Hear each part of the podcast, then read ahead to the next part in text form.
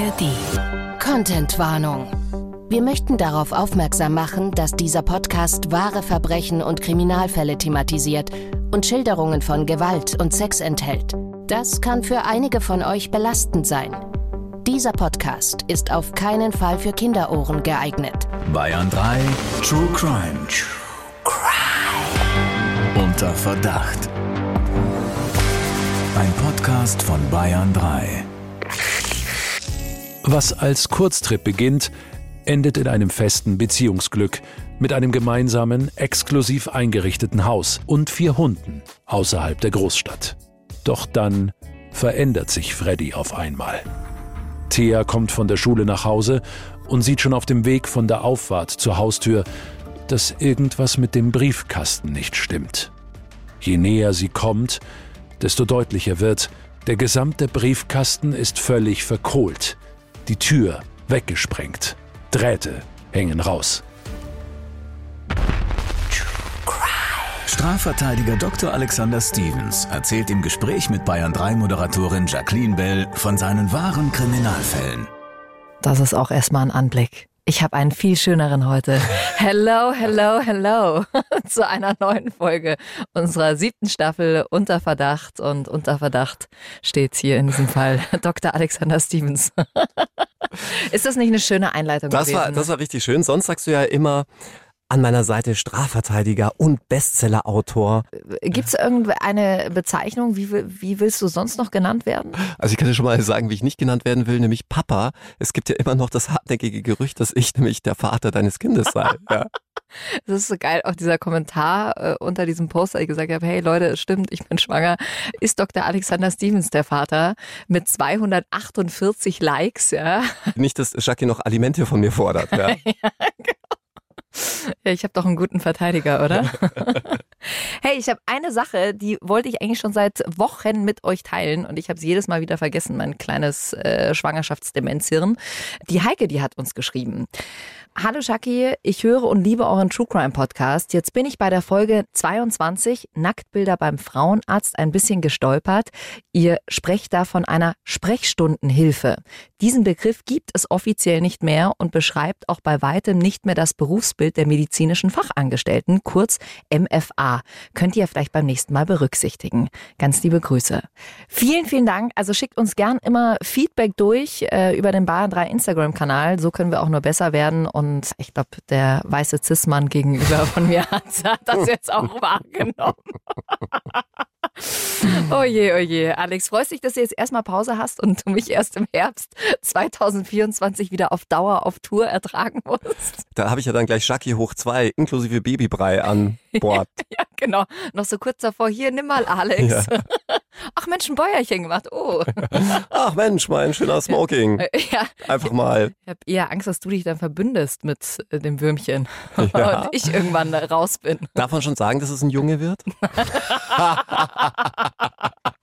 Schön gespoilert, ja. Alex, hau raus, hau die News raus.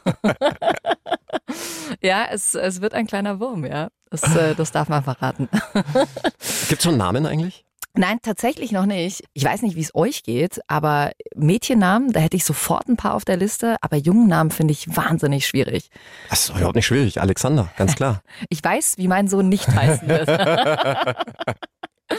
So, jetzt sind wir schon hier, hier beim Labarababa. Also wenn ihr uns besuchen wollt auf unserer Tour, alle Termine, wir sind in ganz Deutschland, wir sind auch in Österreich und der Schweiz unterwegs, die findet ihr auf bayern3.de.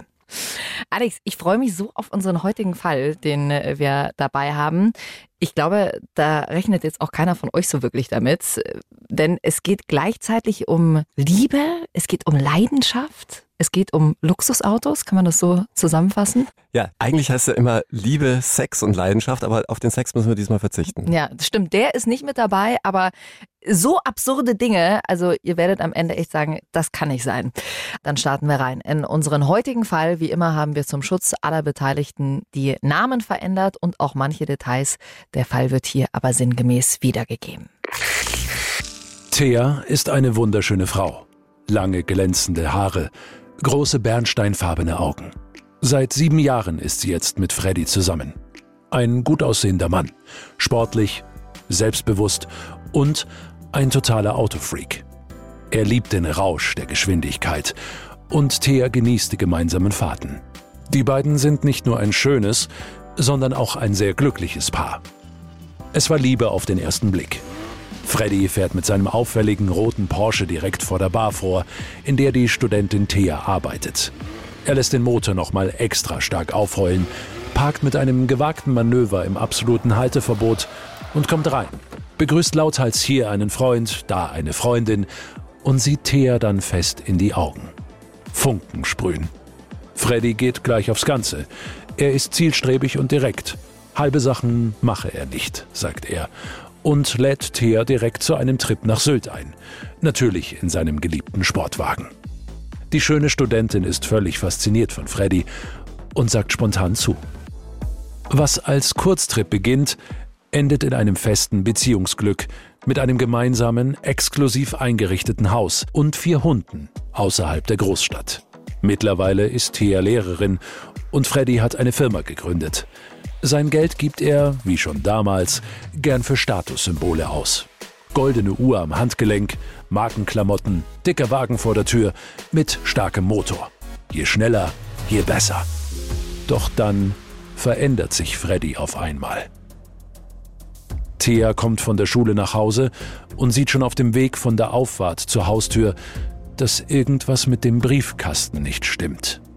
Je näher sie kommt, desto deutlicher wird, der gesamte Briefkasten ist völlig verkohlt, die Tür weggesprengt, Drähte hängen raus, als wäre drinnen etwas explodiert.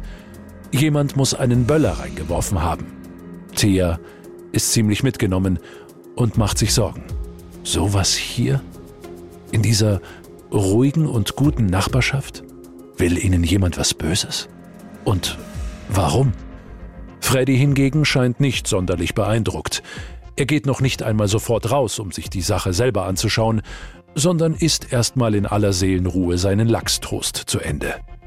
Dann erklärt er entspannt, dass er sich darum kümmern wird und geht arbeiten.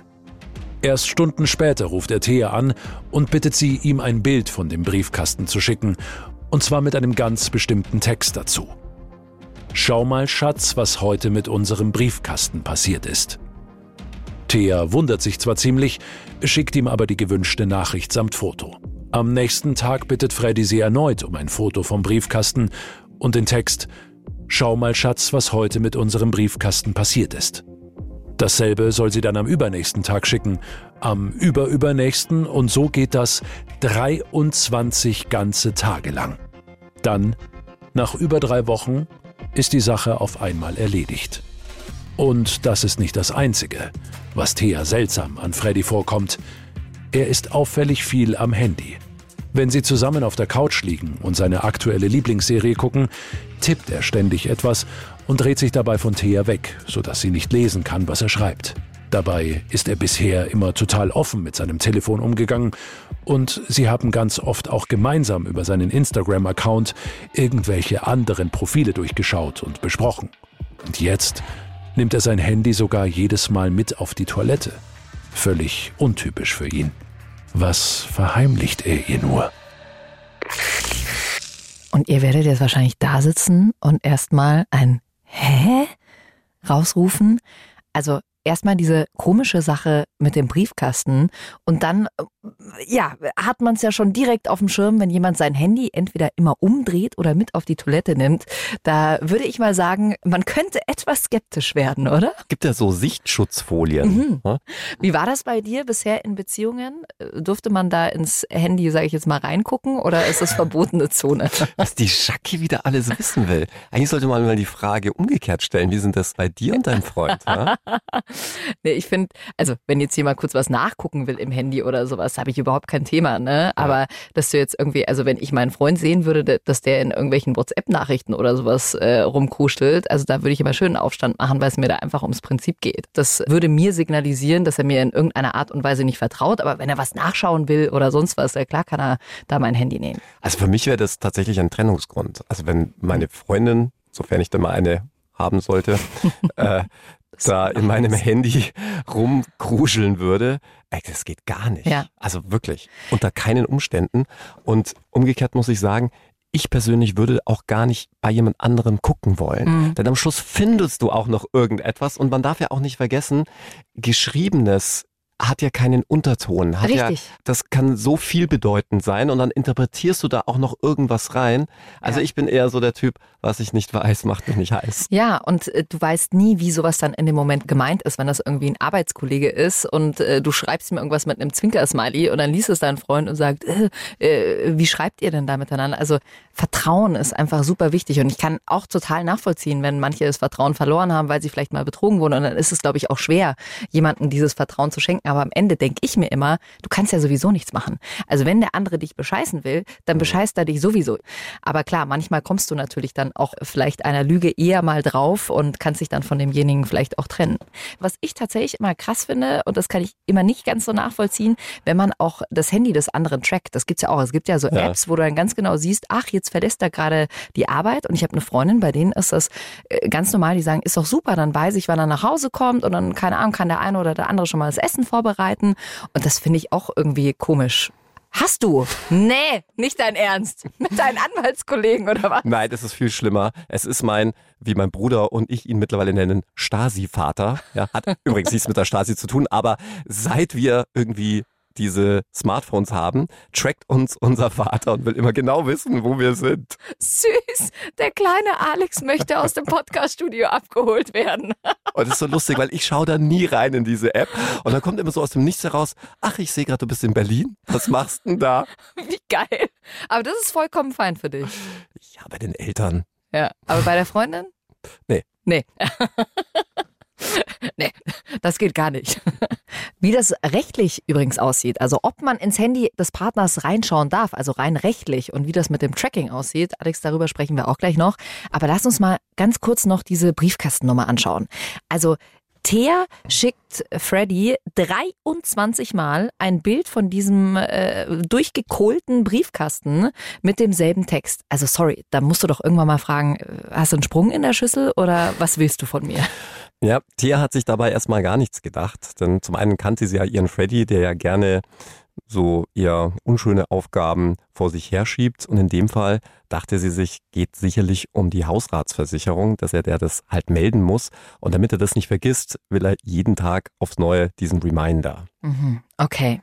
Also auf der einen Seite könnte es ja ein Teenie-Streich gewesen sein. Man kann es natürlich auch als Bedrohung auffassen, aber es ist auf jeden Fall eine Sachbeschädigung, oder? Also es wäre eine Straftat. Klar, ich sehe schon, ich werde mehr und mehr überflüssig hier. Man könnte sogar noch einen ganzen Schritt weitergehen und sagen, es wäre das Herbeiführen einer Sprengstoffexplosion. Auch dafür gibt es eigenen Paragraphen im Gesetzbuch. Und sofern man hier zum Beispiel Silvesterböller in den Briefkasten gesteckt hat, was ja ein Streich in Anführungszeichen unter Jugendlichen ist, kann man sich da mal ganz schnell eine Freiheitsstrafe von nicht unter einem Jahr einfangen, also ein Verbrechenstatbestand. Und die aufmerksamen True Crime-Hörer wissen ja bereits, wenn das Gesetz ein solches Mindestmaß von nicht unter einem Jahr festlegt und sonst nichts weiter, bedeutet das, dass das bis zu 15 Jahre Haft bedeuten kann. Krass. Also ich muss immer irgendwie so ein bisschen den Kopf schütteln. Ein Streich Böller in den Briefkasten rein. Also ich weiß nicht, ich habe vom Balkon runtergespuckt, ja, wenn ich wusste, der Nachbar kommt unten raus. Aber ein Böller in den Briefkasten? Hast du das auch gemacht? Ich? Na, ne. Aussage verwandt. Ja, natürlich. Also, wir haben zum einen den abgekuckelten Briefkasten, ein Freddy, der Thea auffordert, ständig dieselbe Nachricht zu schicken. Und dann, äh, ja, ist es noch ziemlich geheimnisvoll, was da mit seinem Handy los ist. Wir hören mal rein, wie die ganze Geschichte weitergegangen ist. Thea ist mit einer alten Freundin von der Uni in einem Café verabredet. Sie haben sich lange nicht mehr gesehen. Thea freut sich darauf, ihr von Freddy erzählen zu können. Ihre Freundin hatte früher nicht viel von ihm und seinem ganzen protzigen Gehabe gehalten. Jetzt ist aber aus dem Angeber von damals ein erfolgreicher Geschäftsführer geworden. Im Café erzählt Thea von ihrer glücklichen Beziehung und vom beruflichen Erfolg ihres Freundes und will die Homepage der Firma zeigen. Doch als sie stolz durch die Seite scrollt, ist Freddys Name zwar korrekt als Geschäftsführer aufgeführt, aber der Mann auf dem Foto darüber ist nicht ihr Freddy, sondern ein völlig Unbekannter. Er ist viel weiter unten. Bei den normalen Teammitgliedern findet sie Freddys Bild. Allerdings unter dem Namen Florian Singer. Thea ist das wahnsinnig peinlich. Das müsse ein Fehler sein, erklärt sie ihrer Freundin. Freddy werde das mit Sicherheit sofort korrigieren lassen. Aber als sie ihn anruft und ihn darauf hinweist, reagiert er zu ihrer Überraschung völlig ungerührt. Ja, ja, er werde sich dieser Tage mal drum kümmern, meint er, aber er hätte jetzt noch eine Menge anderer wichtiger Dinge zu tun. Tatsächlich ist die Seite erst zwei Wochen später wieder korrekt und Freddy wieder als Geschäftsführer gekennzeichnet. Thea wird immer misstrauischer. Musste ihr Freund sich vielleicht verstecken, damit seine Affäre ihn nicht finden konnte? Und was, wenn er nicht eine Affäre hätte, sondern gleich mehrere? Als sie Freddys Handy auf dem Küchentresen liegen sieht, hält Thea es nicht mehr aus und greift zu. Sie gibt schnell seinen Code ein und landet direkt in einem offensichtlich sehr aktuellen Facebook-Chat. Aber Freddy chattet nicht mit einer Frau, sondern mit Thorsten. Den Namen hat sie überhaupt noch nie gehört. Hey, du Rakete, schreibt Freddy an Thorsten, wenn du dir wieder meinen Flitzer ausleihen willst, du weißt ja, wo der Schlüssel ist. Oder du weißt, du kannst dir die Karre jederzeit borgen, wann immer du Lust auf einen Ausflug hast. Theas Herz klopft laut und hektisch. Kann das wirklich wahr sein? Ihr Freddy? Sie hatten doch alles.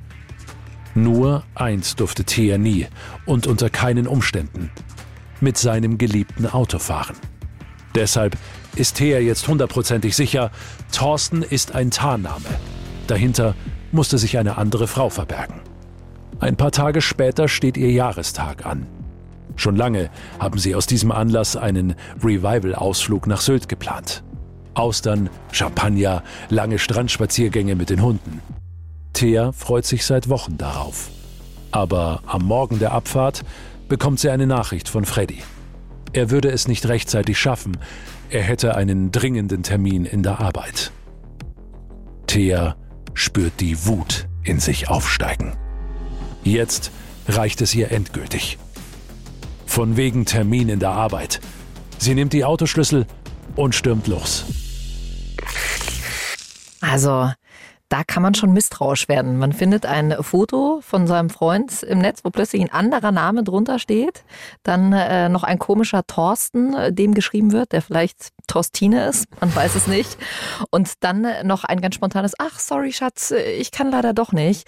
Also äh, natürlich eine wahnsinnig komische Nummer und ich kann absolut nachvollziehen, dass Thea dann das tut, was sie tut, äh, denn sie ist sich sicher, Freddy betrügt sie und sie schaut ins Handy rein, obwohl ich selber davon auch nicht der Fan bin. Aber wenn so viele Dinge zusammenkommen und man hat ja oft als Frau schon so eine Intuition, dann äh, passiert sowas vielleicht mal. Hm, ist hm. aber strafbar. Ja, das ja. super. Jetzt haben wir ein Problem, oder? Ja, man wird vielleicht als allererstes an die Verletzung des Briefgeheimnisses denken, mhm. ne, weil es vor allem um Nachrichten geht, aber da passt der Straftatbestand nicht ganz drauf, denn da müsste es sich um ein verschlossenes Schriftstück handeln. Und das ist es ja nicht. Ja. Es handelt sich ja letztlich um Daten, aber auch da hat der Gesetzgeber dann irgendwann mal reagiert. Wie fortschrittlich. Ja, Wahnsinn, ne? Und deswegen gibt es da zwei Straftatbestände, die einschlägig sein können. Der eine ist das sogenannte Ausspähen von Daten. Das ist also immer dann gegeben, wenn du zum Beispiel einen Sperrcode hast mhm. ja, und dir dann mit Hilfe des Sperrcodes, den du kennst, weil du ihn ausgespäht hast, mhm. dann Zugang zu dem Handy in dem Fall verschaffst. Das ist also strafbar. Aber selbst wenn du den ganz legal kennen darfst oder das Handy gar nicht gesperrt ist, auch dann ist es ja letztlich eine Verletzung des Briefgeheimnisses, nur dass es kein Brief ist und deswegen gibt es dafür auch einen eigenen Straftatbestand, nämlich das sogenannte Abfangen von Daten. Also egal, ob ich den Code jetzt von meinem Partner gesagt bekomme oder nicht, wenn ich dann reinschaue, dann mache ich mich damit tatsächlich strafbar. Ganz genau. Und zwar mit bis zu zwei Jahren Freiheitsstrafe, die Ui. du dafür bekommen kannst, oder eine Geldstrafe. Und jetzt kommt's. Da denken nämlich viele nicht dran. Denn selbst wenn es dir gar nicht um Mails oder Chatverläufe geht, sondern ich jetzt einfach nur dein Handy nehme und deine neueste Musikplaylist abspielen will, wäre auch das ein Abfangen von Daten und strafbar. Nee. Also Obacht. Also Aber wie sieht das dann am Ende in der Praxis aus? Also jetzt mal ganz ehrlich, wie viele Fälle gibt es denn da wirklich und wie beweist du das dann auch am Ende? Ich sage, ja, also hier, der Alex, der hat äh, geschaut, was ich hier auf meiner Musikplaylist drauf habe. Das will ich aber nicht. Also wenn du sagst, eine Freiheitsstrafe von bis zu zwei Jahren, wie laufen denn solche Fälle normalerweise vor Gericht ab und wie häufig kommt das überhaupt vor? Ja, da sprichst du einen wunden oder vielleicht auch gar den richtigen Punkt an, zumindest aus Sicht der Staatsanwaltschaft. Da würden die ja gar nicht mehr fertig werden, denn ich glaube, das passiert wahrscheinlich tagtäglich allein in Deutschland tausendfach. Mhm. Und genau deshalb werden solche Delikte grundsätzlich nur auf Antrag verfolgt. Sprich, man muss einen Strafantrag stellen. Die Staatsanwaltschaft würde da in der Regel nicht von sich aus tätig werden, weil die sagen, naja, das betrifft jetzt wirklich nicht die Allgemeinheit. Also anders als bei einem Mord zum Beispiel, mhm. wo man sich sagt, naja, man möchte jetzt nicht das Mörder frei rumlaufen, ist es jetzt so, dass du wahrscheinlich kein Problem damit hättest, wenn jetzt irgendjemand aus meinem Freundeskreis bei dessen Freundin mal kurz die Musikplaylist runtergeladen hätte. Ja. ja. Genau. Und da hast du halt quasi schon das erste Nadelöhr, wenn man so mhm. will. Und äh, darüber hinaus kann die Staatsanwaltschaft so etwas ja auch immer relativ leicht einstellen wegen geringer Schuld ja. oder weil der Tatnachweis vielleicht auch nicht zu führen ist mhm. und so weiter und so fort. Wie sieht's denn bei dir aus? Also du jetzt an Thea Stelle, jetzt mal nicht als Strafverteidiger hier in der Position, hättest du ins Handy reingeschaut? Ja, ich hatte ja schon eingangs erwähnt, dass ich sogar eher die Angst hätte, dann etwas zu finden, was ich mhm. gar nicht wissen will. Und ich habe für mich die Erfahrung gemacht, es lebt sich so deutlich besser. Und das sage ich übrigens ja nicht nur als Strafverteidiger, wo ich ja immer sage, ich möchte gar nicht wissen, ob jemand die Tat begangen hat oder nicht, mhm. weil sich dadurch auch deutlich leichter verteidigen lässt.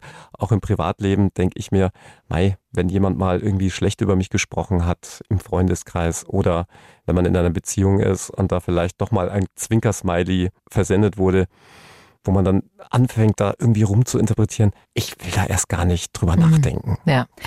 Wie sieht das denn mit dem Tracking aus? Das hatten wir vorhin auch angesprochen. Hm. Wie sieht's da rechtlich aus? Also wir wissen jetzt schon, wenn man ins Handy reinschaut, ganz theoretisch könnte man bis zu zwei Jahren Freiheitsstrafe bekommen. Wie sieht's beim Tracking aus? Ja, die Jackie weiß wirklich, wo man den Finger in die Wunde legen muss. Das ist nämlich sehr, sehr kompliziert und auch sehr komplex. Und es ist noch nicht so wirklich entschieden. Also es findet sich eigentlich kein Straftatbestand, der wirklich darauf passt. Insbesondere was auch diesen einen Straftatbestand angeht, dieses Ausspähen von Daten.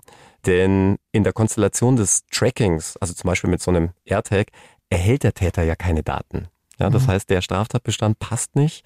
Man könnte dann noch an einen relativ neuen Paragraphen denken. Da geht es ums Stalking, genauer gesagt um die Konstellation des Cyberstalkings.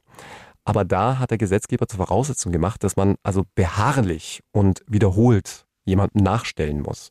Aber mhm. wenn du quasi diesen AirTag da irgendwie jemanden unterschiebst und so wie Thea vielleicht auch nur einmalig da jemanden folgst, dann scheitert es schon an dieser Beharrlichkeit und auch mhm. an diesem wiederholten Nachstellungsverhalten. Also da kommst du auch nicht weiter. Und das Letzte, woran man vielleicht noch denken könnte, wäre das Bundesdatenschutzgesetz, aber da schon völlig umstritten, ob das Bundesdatenschutzgesetz überhaupt auf Privatleute anwendbar ist. Ach so. Das heißt, zusammenfassend würde ich sagen, verwerflich ja, strafbar nein. Mhm. Wie sieht's denn beim Tracken von seinen eigenen Kindern aus? Also es machen ja viele, dass sie äh, ihnen irgendwie einen Tag äh, mitgeben in den Schulrucksack rein, dass man einfach weiß, ah, okay, gut, mein Kind ist auf dem Weg nach Hause oder wenn es vielleicht mal später nach Hause kommt, dass man einfach sehen kann, wo es ist. Da hatte ich mal eine ganz interessante Diskussion mit dem echten Thorsten, der übrigens diesem Fall als Namensgeber zugrunde liegt, nämlich unserem Richter, der ja auch schon bei uns im Podcast war, zur Halloween-Folge. Mhm. Und der ist der Meinung, dass das bei Kindern bis zu einem gewissen Alter durchaus gerechtfertigt ist und sein kann. Und ich persönlich halte es auch für richtig, weil Kinder bis zu einem gewissen Lebensalter einfach ganz anderen Gefahren ausgesetzt sind als jetzt im jugendlichen Alter. Mhm. Und das fängt mit einfachem Verlaufen oder einem Unfall an und kann natürlich auch mit schwersten Straftaten enden, dass Kinder entführt werden oder noch Schlimmeres passiert. Und da meine ich, haben die Eltern schon ein berechtigtes Interesse mhm. daran, ihre Kinder tracken zu können, orten zu können. Ich glaube aber im Zuge der eigenen Persönlichkeitsrechte, die ja jeder Mensch hat und damit auch Kinder und auch Jugendliche, muss man da Altersabstufungen machen. Und ab einem gewissen Alter halte ich es für nicht mehr berechtigt und damit auch völlig unverhältnismäßig. Ab welchem Alter? Ich persönlich würde mit den Schutzaltersgrenzen des Gesetzgebers gehen. Kinder gelten ja als Kinder bis zum Alter von 14. Mhm. Ab 14 sind sie dann Jugendliche. Und ich denke, sobald man Jugendlicher ist, kann man einem Jugendlichen auch mehr Verantwortung zutrauen. Und es hindert ja auch niemanden daran, mit seinen eigenen Kindern zu sprechen mhm. und zu sagen, hey, ist es für euch in Ordnung? Ähm, es ist einfach der Sicherheit geschuldet. Und man könnte ja auch sagen, ich schaue auch da wirklich nur rein, wenn du irgendwie nicht pünktlich zu Hause bist, ja, oder ich mhm. mir Sorgen machen müsste. Ja, ja. Absolut, da ist wahrscheinlich Kommunikation auch wieder das A und O. Übrigens, Alex, wenn ich immer mit dir unterwegs bin, dann sehe ich auch immer, dass ich von dir getrackt werde. Ich tracke immer meine Koffer, weil ich habe die große Angst, dass ich mal einen Koffer verlieren könnte und vor allem auch all diejenigen, die ja Jackie jetzt schon ein bisschen persönlich kennenlernen durfte in unserem Podcast, wissen ja, dass wenn man mit Jackie reist, man nicht nur immer und stets unpünktlich unterwegs ist, nein, Jackie neigt auch schnell dazu, dass mal ein Koffer verschütt geht bei den Airlines und hm. meiner Kollegin ist es jetzt passiert die trackt auch ihr Gepäck. Und das fand ich jetzt ganz witzig, denn sie hat dann bei der Airline angerufen und gesagt, ja, ähm, wie sieht's aus? Sie haben meinen Koffer verloren. Und die Airline meinte so, ja, wir wissen jetzt leider auch nicht, wo der ist. Und sie meinte, ja, der steht in Frankfurt in der Lagerhalle am ich Flughafen. Ich weiß es. Ja. Geil, wenn du mehr weißt als die Airline letzten Endes selbst. Super. Lass uns jetzt noch mal kurz auf unseren Fall schauen. Also wir haben hier Thea, die ins Handy reinschaut, weil sie sicher ist, dass Thorsten äh, Torstine ist. Und äh, dann gibt's ja noch dieses komische Foto von Florian Singer sozusagen. Das steht äh, unter dem Bild von Freddy. Und da sagt Freddy ja darauf, äh, ja, ja, das ist ein technischer Fehler. Also mal ganz ehrlich, das äh, stinkt doch bis zum Himmel, oder? Ach, wieso? Kann doch mal sein, dass sich der Webdesigner da in den Namen irgendwie vertan hat. Naja, okay, ich verstehe schon. so, Thea macht sich jetzt auf jeden Fall auf den Weg, fährt in die Arbeit von Freddy, nachdem er das romantische Wochenende ja ganz spontan abgesagt hat. Und äh, sie kommt vor Ort an und äh, stellt fest, dass Freddy nicht da ist. Oh oh. Auch die Kolleginnen und Kollegen sind ziemlich überrascht hier zu sehen, denn die dachten eigentlich, dass sie schon unterwegs nach Sylt wären, um ihren Jahrestag zu feiern. Ja, dann hören wir doch mal rein, wie es weiterging. Thea stürmt ins Büro von Freddy. Keine Spur von ihm. Aber auf dem Schreibtisch sticht ihr ein gelber Umschlag ins Auge. Sie öffnet das Kuvert und starrt fassungslos auf den Text. Sie hält eine Vorladung für das Gericht in den Händen. Mit aktuellem Datum. Und der Beschuldigte ist Freddy. Thea schaut auf die Uhr. Das schafft sie noch. Ab zum Amtsgericht. Eine öffentliche Sitzung. Sie darf also rein. Als sie leise die Tür zum Sitzungszimmer öffnet, hat die Verhandlung schon angefangen. Vorne an der Seite sieht sie Freddy sitzen. Sie drückt sich lautlos in die hinterste Reihe, damit er sie nicht sieht. Der Richter verliest gerade, was Freddy zur Last gelegt wird, und Thea lauscht angespannt. Immerhin ist Freddy nicht hier, weil er etwas mit organisierter Kriminalität zu tun hat oder ein noch schlimmeres Verbrechen. Es geht um ein Bußgeldverfahren. Er ist mal wieder zu schnell gefahren. Viel zu schnell. Und das auch nicht nur einmal. Dann ist Freddy an der Reihe und beginnt mit seiner Aussage. Kein bisschen aufgeregt. Eher gechillt und sogar ein bisschen arrogant. Herr Richter, ich möchte zu den Vorwürfen etwas sagen. Also am ersten Datum im August, da habe ich nie einen Bußgeldbescheid bekommen. An genau dem Tag war mein Briefkasten nämlich komplett zerstört. Explodiert, genauer gesagt. Wahrscheinlich haben Jugendliche einen Silvesterböller reingeschmissen. Ich weiß es nicht. Ich kann das jedenfalls auch nachweisen. Ich habe hier eine Chatnachricht meiner Verlobten auf meinem Handy äh, von besagten Tag. Da steht drin, schau mal Schatz, was heute mit unserem Briefkasten passiert ist. Und da sieht man ziemlich genau drauf, dass in dem Briefkasten, beziehungsweise was davon übrig ist, nichts mehr liegen konnte. Dann zur Sache im Oktober. Da muss ich sagen, dass ich da an dem besagten Tag nicht gefahren bin. Das muss mein guter Freund Thorsten gewesen sein. Dem leih ich öfters meinen Wagen. Wir sind uns recht ähnlich, vielleicht daher die Verwechslung. Er weiß auch, wo der Schlüssel zu meinem Auto liegt und die Garage ist nie verschlossen. Also extra für den Thorsten. Wir sind gute Freunde und er hat kein eigenes Auto. Ich habe dazu auch Chats mit Thorsten. Da kann man lesen, dass er mein Auto benutzt. Und noch zum letzten Bußgeldbescheid vom November, den ich angeblich hätte bekommen sollen. Wie ich mittlerweile erfahren habe, wurde der wohl versehentlich meinem Arbeitskollegen Florian Singer zugestellt. Ich habe den Bescheid jedenfalls nie zu Gesicht bekommen. Alex und ich, wir mussten gerade so grinsen, weil wir hier auch äh, diese Geschichte zum ersten Mal sozusagen eingesprochen gehört haben. Und ein äh, großes Dankeschön an unseren tollen Mikey. Müsst ihr euch vorstellen, sowieso ein, ein Wahnsinnstyp, äh, ganz groß, immer sein ACDC-Shirt an. Und äh, das war, war, jetzt richtig süß gerade, oder? Ja, der hat das eingesprochen ja. mit diesem schönen bayerischen Dialekt. Und ich musste deswegen schon so lachen, weil ich ja weiß, wer Freddy in Wirklichkeit ist und wie Freddy spricht. Und der kommt aus dem hohen Norden. Wir haben ja gesagt, wir ändern ein paar Details ab. Ja. ja, ihr habt euch jetzt wahrscheinlich auch im ersten Moment, äh, wenn ihr euch auf die Geschichte konzentrieren konntet, habt ihr euch wahrscheinlich gedacht, was? Also ich habe mit allem gerechnet, dass er in irgendwelchen krummen Geschäften drinsteckt, dass er eine Affäre hat, dass er ein Doppelleben führt. Aber Freddy ist einfach zu schnell gefahren. Ja, Wobei ich das jetzt auch nicht bagatellisieren will, denn Freddy ist nicht nur ein paar kmh zu schnell gefahren, sondern ganze 100 kmh zu schnell. Wenigstens noch außerhalb geschlossener Ortschaften. Und das ist keine Lappalie. Ja, da bekommst du ordentlich was, oder? Da bekommst du ordentlich was, nämlich 738,50 Euro. Frag mich nicht, wie diese krumme Zahl zustande kommt. Aber das ist noch lange nicht alles, denn es gibt auch zwei Punkte und ein dreimonatiges Fahrverbot. Jetzt werden sich vielleicht viele denken, okay, und jetzt ist er auch noch gleich dreimal zu mhm. schnell gefahren. Wird das dann alles zusammen addiert? Also zumindest was das Fahrverbot angeht, wird das nicht addiert. Denn das Fahrverbot soll den Betroffenen warnen und ihm nachhaltig seine Pflichten als Führer eines Kraftfahrzeugs bewusst machen, wie es so schön in der hm. Rechtsprechung heißt. Und damit hat es eine spezialpräventive Wirkung und ist daher als eine Art Gesamtbetrachtung zu sehen. Mhm. Aber ansonsten sind das drei selbstständige Taten und das würde dann auch entsprechend richtig teuer werden. Ja. Und Freddy ist aber auf sein Auto angewiesen.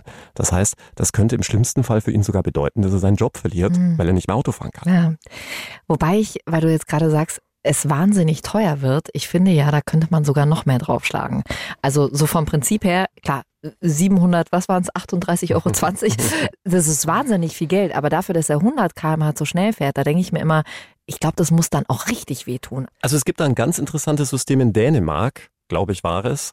Da richtet sich die Strafe nach dem Einkommen. Und das mhm, finde ich genau. auch viel gerechter. Denn ja. wenn du den Multimillionär hast, für den sind 738,50 Euro ja. so wie für dich wahrscheinlich drei Cent. Und deswegen haben sich die Dänen gesagt, naja, wenn der Multimillionär am Steuer sitzt, dann sind es halt nicht 738,50 Euro, sondern 738.000 Euro. Genau, also dass sich das anpasst, das ist eine gute Idee. Und ihr sitzt wahrscheinlich immer noch total ungläubig da, weil ihr euch denkt, also jetzt warte mal ganz kurz. Hier, äh, wir haben einen angebrannten Briefkasten, wir haben äh, Nachrichten an einen Thorsten. Wir haben im Internet ein Bild von einem Florian Singer. Freddy hat diese unglaublichen Geschichten aufgetischt, um irgendwie aus der ganzen Sache rauszukommen. Also jetzt mal eins nach dem anderen. Der Briefkasten, lass uns damit mal starten. äh, der ist explodiert, damit ging es ja los. Und Freddy sagt, deshalb habe er nie einen Bußgeldbescheid bekommen. Der Verdacht liegt ja jetzt recht nahe, dass er da wohl selber ein bisschen nachgeholfen hat, oder? Der Verdacht liegt da wahrscheinlich sehr nahe, aber Fakt ist, der Briefkasten war nachweislich defekt. Freddy konnte das entsprechend der WhatsApp-Nachrichten von Thea belegen. Und wenn der Bußgeldbescheid nicht binnen einer bestimmten Frist zugestellt wird, dann verjährt die Ordnungswidrigkeit. Und diese Verjährungsfrist ist im Ordnungswidrigkeitenrecht grundsätzlich sehr, sehr kurz. Das sind nämlich nur drei Monate. Aha. Wenn binnen dieser drei Monaten der Bußgeldbescheid nicht ergangen ist, dann ist die ganze Sache verjährt. Und es gibt noch eine weitere wichtige Verjährungsfrist nach Zustellung des Bußgeldbescheides bis hin zur Erhebung der öffentlichen Klage dürfen nur weitere sechs Monate vergehen. Also auch okay. da sind das sehr kurze Fristen für die Behörden und die Gerichte. Jetzt fragt man sich wahrscheinlich im ersten Moment, also okay, deswegen könnte es natürlich sein, dass Freddy diese ganze Sache mit dem Briefkasten eingefädelt hat, aber wie passen jetzt diese 23 Tage dazu? Also, dass er sich 23 Tage lang von seiner Freundin Thea diesen Briefkasten hat schicken lassen mit dem Text, guck mal Schatz, was mit unserem Briefkasten passiert ist. Freddy konnte ja nicht wissen, wann der Bußgeldbescheid kommt. Er wusste nur, dass wohl einer kommen wird. Und er musste ja sicher gehen, dass an dem Tag, an dem der Bußgeldbescheid tatsächlich zugestellt wird, dieser Briefkasten defekt ist. Ob er denn dann an diesem Tag dann auch letztlich wirklich defekt war, lasse ich jetzt mal dahingestellt. Selbst wenn dem nicht so war, weil vielleicht der ein oder andere jetzt gleich sagen wird, boah, das ist ja eine Straftat, das ist ja Strafvereitelung, was hier passiert. Nein, denn Freddy ist ja selbst der Beschuldigte und als Beschuldigter gilt ja der Grundsatz, dass man sich nicht selbst belasten und nicht selbst in seiner Überführung mitwirken muss. Das heißt, man selbst darf auch eine möglich zu erwartende Strafe vereiteln. Hm. Also gehe ich mal davon aus, dass es wohl 23 Tage gedauert hat, bis dieser Bußgeldbescheid von der Behörde eingeflattert ist. Und das dann, sagst du jetzt. Ja. ja. ich werde dazu nichts sagen. Dann durfte Thea aufhören, diese Nachrichten an ihn zu schicken. Wie sieht's denn eigentlich mit einer Mahnung aus? Also hat er da nicht auch eine zugestellt bekommen, noch mal ein bisschen später, weil sonst könnte ich ja immer behaupten, der, ach, das wurde mir nicht zugestellt, äh, die hat mir jemand rausgeklaut, diesen Brief. Ja, also gute Frage. Nein, man kriegt diesen Bußgeldbescheid nur einmal zugestellt, denn das wird auch förmlich vermerkt. Der Postbote bekommt da von den Behörden ein entsprechendes Formblatt, das er ausfüllen muss und damit kann die Behörde belegen, dass dieser Bescheid zugestellt wurde. Und deswegen sind auch diese förmlichen Zustellungen immer in diesem knalligen Gelb gehalten, mhm. das dann auch wirklich den Empfänger darauf hinweist, oh Achtung, gelbe Signalfarbe, da ist was Wichtiges drin. Also auch wenn du zum Beispiel eine Ladung zu Gericht zugestellt bekommst, zum Beispiel als Angeklagter, aber auch bei Zivilverfahren, wenn es darum geht, dass du in einer bestimmten Frist deine Verteidigung anzeigen musst, kriegst du das in diesen sehr auffälligen gelben Kuverten zugestellt. Also da immer aufpassen. Und ich sage ja auch auf unserer Show ganz gerne mal, immer dann, wenn man so einen gelben Briefumschlag bekommt, ist das meist keine so verheißungsvolle Post. Und trotzdem, Alex, könnte mir doch das böse Nachbarskind diesen Brief rausgeklaut haben, oder? Theoretisch. Theoretisch, ja, aber dann bist du in der Beweispflicht, mhm. denn in Deutschland gilt der Einwurf in den Briefkasten als zugestellt. Mhm. Das ist dann auch dein eigener Gefahrenbereich, wie der Jurist zu sagen pflegt. Sprich, dafür bist du verantwortlich und musst dann selbst beweisen, dass du eben diesen Bußgeldbescheid nicht zugestellt bekommen hast. Mhm. Und jetzt sind wir wieder bei Freddy und Thea und den 23 Nachrichten, die Freddy von seiner Thea geschickt bekommen haben wollte. Damit Freddy eben auch einen Nachweis hat, dass dieser Bußgeldbescheid ja gar nicht bei ihm angekommen sein kann. Ganz hm. richtig. Wenn Freddy das alles so geplant hat, werden jetzt viele sagen, hm, smarter Move. Auf der anderen Seite, wenn man ja einmal ins Handy reinblickt, dann sieht man, dass diese Nachricht 23 Mal verschickt wurde. Und dann könnte man ja sagen, äh, na gut, also das muss ich ja schon ins Verhältnis setzen. Ja, also so schlau wird Freddy wahrscheinlich schon gewesen sein, dass er dann nur die Nachricht behalten hat von dem Datum, an dem der Bußgeldbescheid dann auch wirklich zugestellt wurde. Alles andere wäre schon selten dämlich. Und zum anderen muss man an der Stelle sagen, dass im Ordnungswidrigkeitenrecht jetzt nicht ganz genauestens und akribisch und penibel nachgeprüft wird, denn es sind letztlich Massenverfahren. Da würde man ja die Justiz komplett lahmlegen, wenn man den Postboten, der das Ganze zugestellt hat, als Zeugen zu vernehmen. Hätte man natürlich machen können, hätte der Richter jetzt da erhebliche Zweifel gehabt. Aber es ist nur in Anführungszeichen eine Ordnungswidrigkeit, wenngleich man natürlich sagen muss, 100 km zu schnell ist halt schon krass. Ja. Aber es ist ja Gott sei Dank nichts passiert. Und wenn Gerichte wirklich bei jedem, der Einspruch gegen einen Bußgeldbescheid einlegt, da eine akribischste Beweisaufnahme hm. machen würde, was man jederzeit natürlich machen kann, würde man halt nicht mehr fertig werden. Ja. Also man muss sagen, Freddy hat an der Stelle sicherlich auch eine ganze Portion Glück gehabt, sofern das Ganze wirklich nur gestellt und von Freddy inszeniert war. Wer weiß, ja. vielleicht war sie doch der Jugendliche mit dem Silvesterböller. Hm. Kommen wir mal zur zweiten Behauptung und zwar zu Thorsten, dem Freddy angeblich sein Auto regelmäßig leiht und bei dem Thea dachte, oh, ich glaube, dahinter steckt eine Frau, mit der Freddy eine Affäre hat. Ja, auch da stellte sich dann heraus, nein, es gibt keine Affäre mit einer anderen Frau, aber auch nicht mit einem anderen Mann in Freddys Leben, denn Thorsten existiert überhaupt nicht. Freddy hatte diesen Thorsten schlicht frei erfunden und hatte das wie folgt angestellt. Er hatte sich ein Bild von sich selbst aus früheren Jahren, wo er auch noch deutlich schlanker und auch jünger aussah, genommen, damit ein Fake-Facebook-Profil erstellt mit dem Namen Thorsten und hat dann selbst mit sich kommuniziert und so getan, als würde es diesen Thorsten wirklich geben. Und natürlich hat er dann in diese Kommunikation dann reingeschrieben, ach Thorsten, kannst dir jederzeit mein Auto nehmen, um damit wiederum zu insinuieren, dass es hier auch einen anderen Fahrer gegeben haben könnte. Freddy weiß jetzt nicht mehr genau, wer an diesem Tag gefahren ist, aber das sieht doch schon sehr anhand dieses Blitzerfotos nach diesem ominösen Thorsten aus. Also das ist doch unglaublich, so einen Aufwand zu betreiben, um am Ende straffrei davon zu kommen. Ich finde das so, am Anfang hört man von diesem Fall und denkt irgendwie, es geht in eine ganz andere Richtung. Ich finde das gerade total absurd mal wieder. Ja, man darf halt auch nicht vergessen, dass einem Richter hinsichtlich der Identifizierung eines Betroffenen anhand von Lichtbildern eines Radarmessgeräts einfach natürliche Grenzen gesetzt sind. Mhm. Ja, so lässt zum Beispiel ein eher unscharfes Foto oder ein, ein Foto, auf dem das Gesicht des Fahrers nicht ohne weiteres zu erkennen ist oder nur ein Teil abgebildet ist, eine Identifizierung durch einen bloßen Vergleich mit dem Foto aus dem Personalausweis einfach nicht gerichtsfest zu.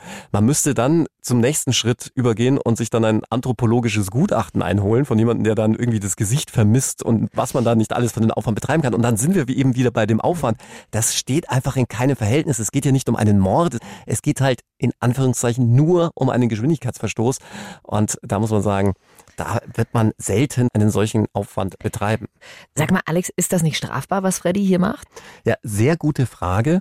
Denn was ja sehr häufig vorkommt, wenn man geblitzt wurde, ist, dass die Betroffenen dann angeben, dass jemand ganz anderes gefahren mhm. sei. Ja, weil man selbst auf den Führerschein angewiesen ist und vielleicht jemand aus der Verwandtschaft, aus dem Freundeskreis nicht. Aber das wäre tatsächlich strafbar, denn damit würde man ja jemand anderen einer Straftat falsch verdächtigen. Mhm. In unserem Fall ist Freddy aber sehr schlau, denn er verdächtigt ja gerade nicht einen anderen, sondern eine Person, die es gar nicht gibt. Keinen anderen. Genau. Und dadurch, dass Thorsten frei erfunden ist, hat er ja eben keine andere Person verdächtigt, denn Thorsten gibt's schließlich nicht. Unglaublich. Ich bin irgendwie entsetzt, auch irgendwie, ob der Kreativität, die Freddy da an den Tag legt. Wie, wie viel Zeit muss man auf der anderen Seite haben, dass man sich sowas ausdenken kann? Also erst die Nummer mit dem Briefkasten, jetzt der erfundene Freund Thorsten. Und dann ist da ja noch der dritte Punkt. Äh, wir erinnern uns an Herrn Singer, an Florian Singer. So stand das unter dem Bild und oben zu sehen, äh, Freddy. Ja, jetzt ist euch wahrscheinlich auch klar, was es mit dem angeblichen Fehler auf der Firmen-Homepage so auf sich hatte.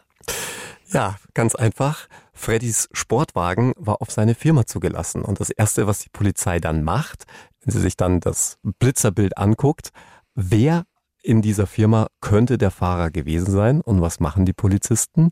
Die gehen natürlich auf die Firmenhomepage.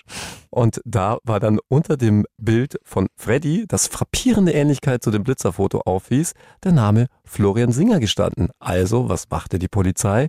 stellte Florian Singer den Bußgeldbescheid zu. Natürlich. Der Jemanden, arme Florian Singer. Der aber offensichtlich nicht hinter dem Steuer saß, was der arme Polizist natürlich nicht wissen konnte. Äh, Florian Singer, äh, der hat sich dann wahrscheinlich ziemlich aufgeregt, oder? Florian Singer musste ja nichts anderes tun, als auf diesen Bußgeldbescheid zu antworten, dass er ganz offensichtlich nicht der Fahrer sein könne und ein Bild von seinem Personalausweis beigefügt, was dazu führte, dass das Verfahren gegen ihn selbstverständlich eingestellt wurde. Aber jetzt sind wir wieder bei dieser kurzen Verjährungsfrist. Die läuft ja weiter. Und bis die Behörde sich dann an Freddy meldet, ist es in diesem Fall halt schon wieder zu spät gewesen. Die drei Monate waren bereits ins Land gezogen. Krass. Also auch mit dem Vertauschen der Fotos ist er am Ende durchgekommen. Auch damit, denn da ist das Gesetz streng. Wenn einmal eine Tat verjährt ist, dann besteht ein absolutes Strafverfolgungshindernis. Man kann also auch diese Ordnungswidrigkeit nicht weiter verfolgen. Das Verfahren muss zwingend eingestellt werden.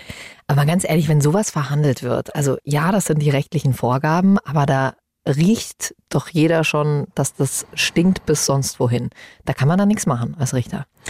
Gut, es gibt ja schon die Möglichkeit, dann eine sehr aufwendige Beweisaufnahme zu betreiben. Also zum Beispiel bei der Geschichte mit dem Briefkasten hätte man natürlich den Postboten als Zeugen laden können. Aber mal ganz ehrlich, dadurch, dass diese Ordnungswidrigkeitenverfahren Massenverfahren sind, du musst dir allein mal die Terminierung von Richtern angucken. Mhm. Über den ganzen Tag hinweg werden da wahrscheinlich 20, 30 Leute abgefrühstückt, hat man schlicht und ergreifend weder die Zeit noch die Muße, dem allen genau auf den Grund zu gehen. An der Stelle muss man ja sagen, es ist ja zu keiner Verletzung von Menschen gekommen. Mhm. Niemand wurde geschädigt. Letzten Endes dienen ja diese Geldbußen und Fahrverbote und Punkte der Verkehrserziehung. Und wenn es halt diesmal nicht geklappt hat, dann klappt es vielleicht beim nächsten Mal. Man darf ja nicht vergessen, wie sagt man so schön, Karma is a bitch. Also irgendwann werden sie Freddy schon noch erwischen. ja. Ja, wir haben jetzt hier in der Folge viel rumgewitzelt, Alex, aber mir ist auch nochmal ganz wichtig zu sagen, also 100 kmh zu schnell fahren, das geht wirklich gar nicht. Und ich glaube, jeder kennt auch selbst die Situation als Fußgänger, wenn man irgendwie mal kurz am Straßenrand steht, irgendwie ein bisschen Gedanken verloren ist oder im Zweifel auch Kinder, die einfach mal schnell auf die Straße rennen. Überhöhte Geschwindigkeit ist mit Hauptunfallursache. Also bitte nicht nachmachen und äh, ja, vor allem auch diese Tricks, äh, die hier angewendet werden, die stehen natürlich in keinem Verhältnis. Also am besten haltet ihr euch einfach an die Geschwindigkeit und dann braucht ihr gar nicht so großen Aufwand betreiben. Und uns ist hier natürlich auch nochmal ganz wichtig, dass das keine Anleitung zu irgendwelchen Straftaten hier sein soll. Oder Ordnungswidrigkeiten. Aber selbst wenn jetzt jemand auf die Idee kommen würde, es genauso zu handhaben wie Freddy, den muss ich aber dann leider sagen, uns hören auch ganz viele Staatsanwälte und Richter. Schöne Grüße an der Stelle an die Kollegen. Von dem her ist der Trick jetzt raus. Alex, jetzt werden sich vielleicht die einen oder anderen fragen, hä, Alex ist doch Strafverteidiger, was hast du denn eigentlich mit Verkehrsdelikten zu tun? Also wie bist du zu diesem Fall gekommen? Ja, genau deshalb muss ich hier an der Stelle die Aussage verweigern.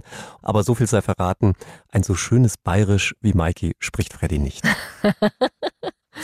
So, und jetzt für alle, die hier auf äh, die Liebe und die Leidenschaft in diesem Fall gehofft haben, welches Happy End äh, gab es mit Freddy und Thea? Ja, Thea ist natürlich überglücklich, dass Freddy ihr doch ganz treu zu sein scheint und weder mit Thorsten noch mit Thorstine ein Verhältnis hat. Und das Erste, was sie gemacht haben, war in seinen schicken Sportwagen einzusteigen und Richtung Sylt zu flitzen. Und natürlich haben sie sich dabei minutiös an die Geschwindigkeitsbeschränkungen gehalten. Ah, ein wehender Schal, weißt du, so im Cabrio sitzen sie und fahren in den Sonnenuntergang. Und ich glaube, du hast diese Folge eigentlich nur heute für mich mitgebracht, äh, weil es endlich mal ein Happy End gibt. Genau. und dann freuen wir uns sehr, wenn ihr nächste Woche wieder mit dabei seid, wenn ihr uns wieder zuhört über die ARD Audiothek App. Und jetzt, lieber Alex, ich habe was für dich. Du siehst es an meinem Gesichtsausdruck. Die Zuhörer sehen es leider nicht, aber ich habe echt Angst. Also, wir haben ja dieses schöne Ritual hier, dass ihr uns immer Verabschiedungen schön. durchschickt. ja, das Alex hasst, ich liebe es. Es ist immer so schön, deinen Blick dabei zu sehen. Und ich glaube, die Leute finden es auch nur so toll, weil du es so überhaupt nicht magst. Ich wurde unter einem Video so oft verlinkt, Alex.